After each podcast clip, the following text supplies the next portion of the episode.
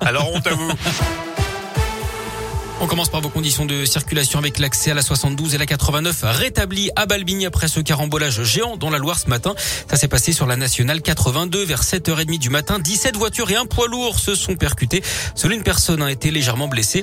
Bilan plus lourd en revanche sur la 89, toujours dans la Loire avec trois voitures qui se sont heurtées à hauteur de Saint-Jules-à-Pendu vers 6h45 en direction de Saint-Etienne. Une femme de 27 ans a dû être désincarcérée et transportée dans un état grave vers l'hôpital de Roanne. Ses jours ne sont pas en danger. À la une encore des tard à dans le procès des attentats du 13 novembre 2015 à Paris. Un des accusés est positif au Covid. Pas de reprise hein, prévue des audiences avant le 25 janvier dans une semaine. En parlant du Covid après avoir raté l'Open d'Australie, Novak Djokovic pourrait aussi être recalé de Roland Garros.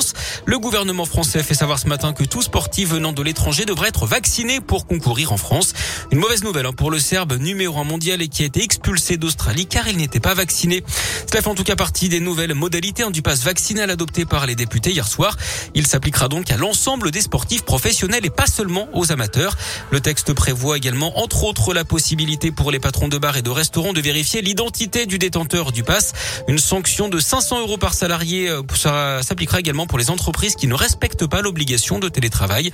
Pour les plus de 16 ans, la présentation d'un test négatif ne suffira plus s'ils veulent aller au resto, au stade, au théâtre, dans un salon, dans une foire ou encore pour prendre le TGV. Seul l'accès aux établissements de santé reste soumis au pass sanitaire. Un appel à témoins lancé par la police après l'accident mortel sur l'A42 vendredi midi. Il avait lieu à Méribel à la frontière entre le Rhône et l'Ain. Collision en chaîne entre cinq voitures et deux poids lourds. Un homme d'une quarantaine d'années avait perdu la vie. Trois autres personnes avaient été blessées dans le choc. Si vous avez des infos, vous pouvez contacter la CRS autoroutière au 04 72 47 20 60. La 42 avait été fermée pendant quatre heures dans le sens Lyon-Genève. Le ministre de l'Intérieur dans la région, aujourd'hui, Gérald Darmanin est attendu euh, euh, ce lundi en Saône-et-Loire, puis dans l'Ain. Il ira tout d'abord à Mâcon pour visiter le commissariat où il va rencontrer les effectifs. Il se rendra ensuite à Saint-Laurent-sur-Saône pour discuter de l'extension de la brigade de gendarmerie. Il terminera sa visite par un détour dans le Jura. Lors du jugement pour Éric Zemmour, le polémiste d'extrême droite est poursuivi pour provocation à la haine.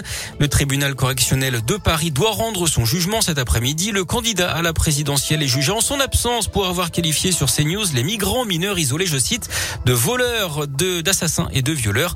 Le parquet a requis 10 000 euros d'amende avec une possibilité d'emprisonnement en cas de non-paiement. Son avocat a plaidé la relaxe. On reparle de l'Open d'Australie de tennis. Cinq Français ont passé le cap du premier tour cette nuit.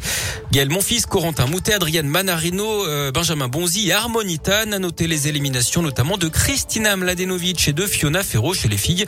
Du côté des favoris, Raphaël Nadal s'est également qualifié sans problème. Bah écoutez, Greg.